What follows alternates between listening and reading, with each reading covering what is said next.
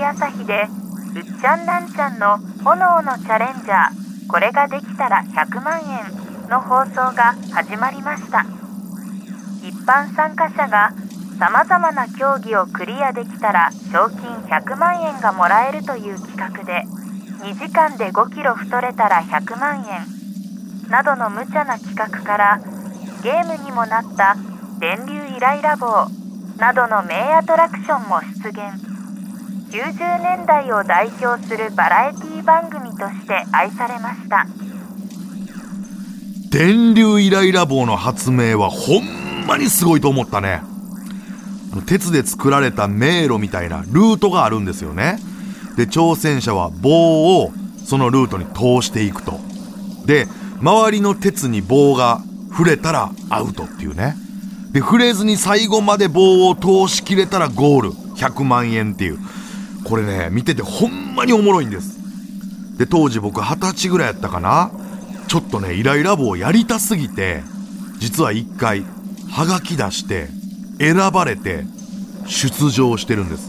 まあ、見た人もね、多いと思うんですけれども、で、電流イライラ棒、菊池司ミックスというものをやらせてもらえることになったんですけど、まあ、菊池司さんってよく当時テレビ出てました。その時で40歳ぐらいで、細身の全白髪の芸術家兼デザイナーみたいな人で、で、最近はね、虎ノ門ヒルズのパブリックアートとか担当してる人なんですけど、その菊池司さんが電流イライラ棒を完全プロデュースするというオリジナル版でした。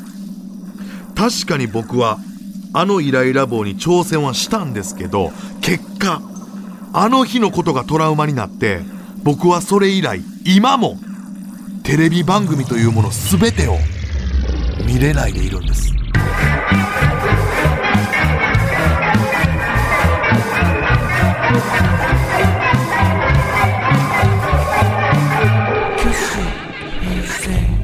テレビ朝日から、まあ、封筒が届きまして、そこに書かれてたのが、ご応募ありがとうございます。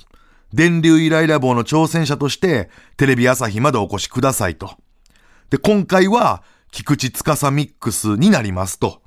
で、この日何時に来てくださいって書いてあったんで、言われた時間にテレビ局に行きました。で、テレビ局って、普通は受付に人がいて、中に通してくれるんですけど、誰もいないんですよ。で、一つの張り紙を見つけましてね、炎のチャレンジャー出演者の方は、こちらって、矢印出てるんです。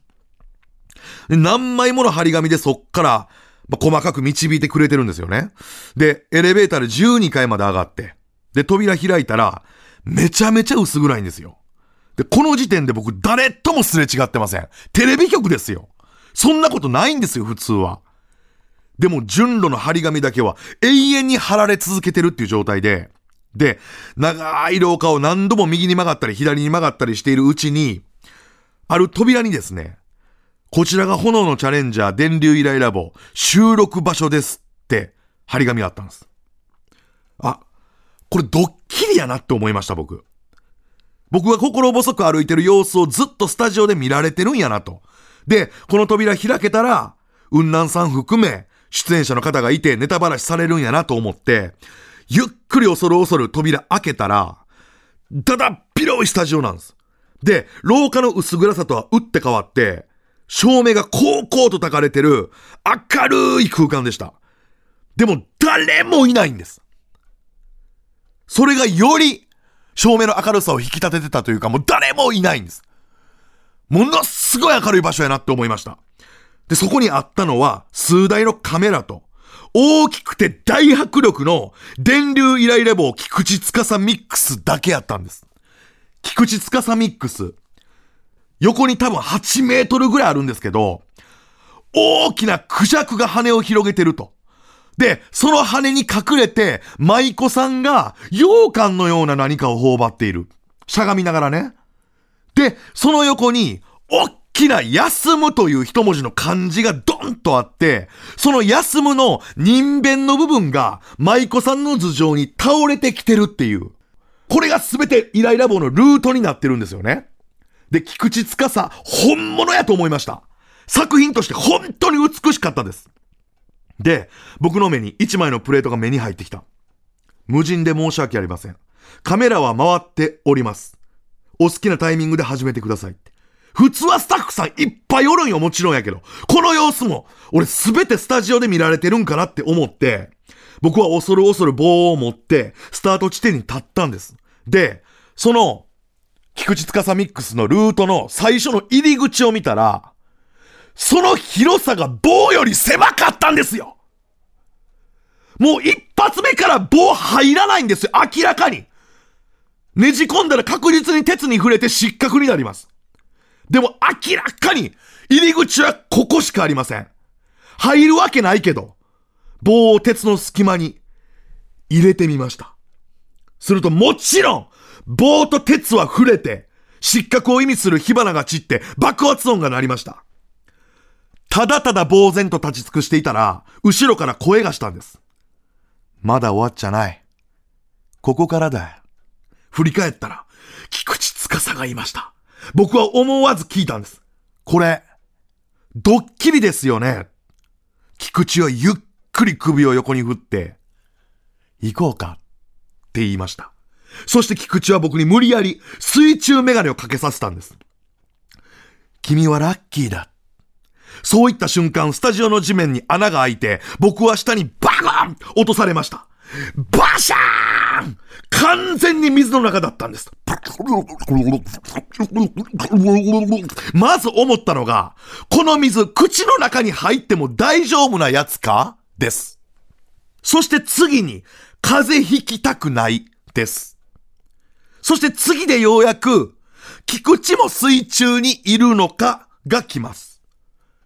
溺死するかもしれないは4番目です。意外にもね。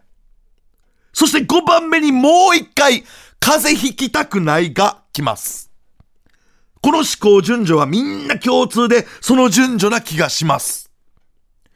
見ると、菊池も水中にいました。すると次の瞬間、さっき上にあった大きなイライラ棒の塊が水中にドシャーン落ちてきたんです。その衝撃で、イライラ棒が水中で割れて、クジャクの部分とマイコの部分と休むの部分に気に晴らされたんですよ。そこで僕はようやく、これがドッキリではないと確信しました。逆にそれまでは言うてもドッキリやって思ってたね。ここで僕は、クジャク、マイコ、休むの3つの中から1つを選ばなきゃいけないと本能で思った。どれかを選ばないと菊池に失礼やと思ったんです。僕は、休むを選びました。休むを選ぶに決まってるじゃないかと思いました。そして、大きな休むにしがみつきました。水中の中で。休むを選ぶと確信できたことの嬉しさに興奮して僕は水中で小水を垂れ流してしまったんです。その瞬間、水中の水がどんどん減っていきます。これは僕の小水が乾燥しているから、僕の小水が全面乾燥していることによって、小水がこの水中の水全部を乾かしていってるんだという感覚でした。気づくと僕は水のなくなった空間で、休むにしがみついて倒れてました。クジャクもマイコもバラバラになって跡形もなく、ただの鉄の棒になっていました。体を起こすと菊池が立ってて、僕に言ったんです。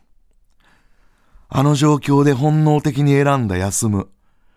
それが君にとっての一番の芸術だ。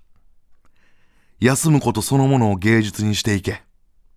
ちなみに、クジャクは夢を見ることを意味し、舞妓は愛することを意味している。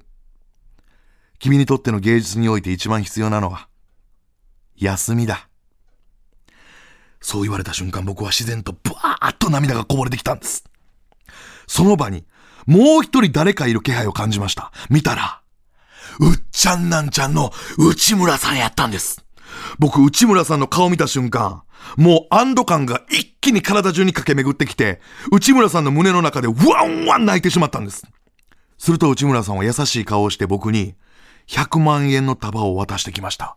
ああ、チャレンジ成功なんだと思ったんです。そして内村さんは僕に言ったんです。大丈夫。全部冗談だ。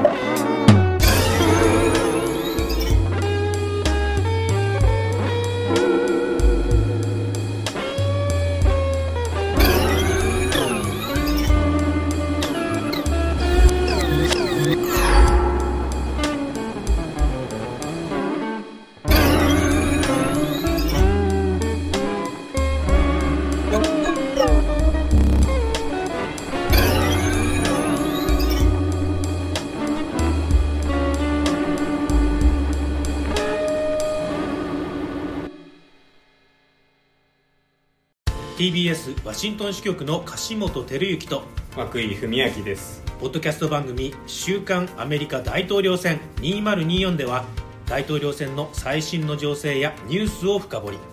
現場取材のエピソードや舞台裏も紹介しています。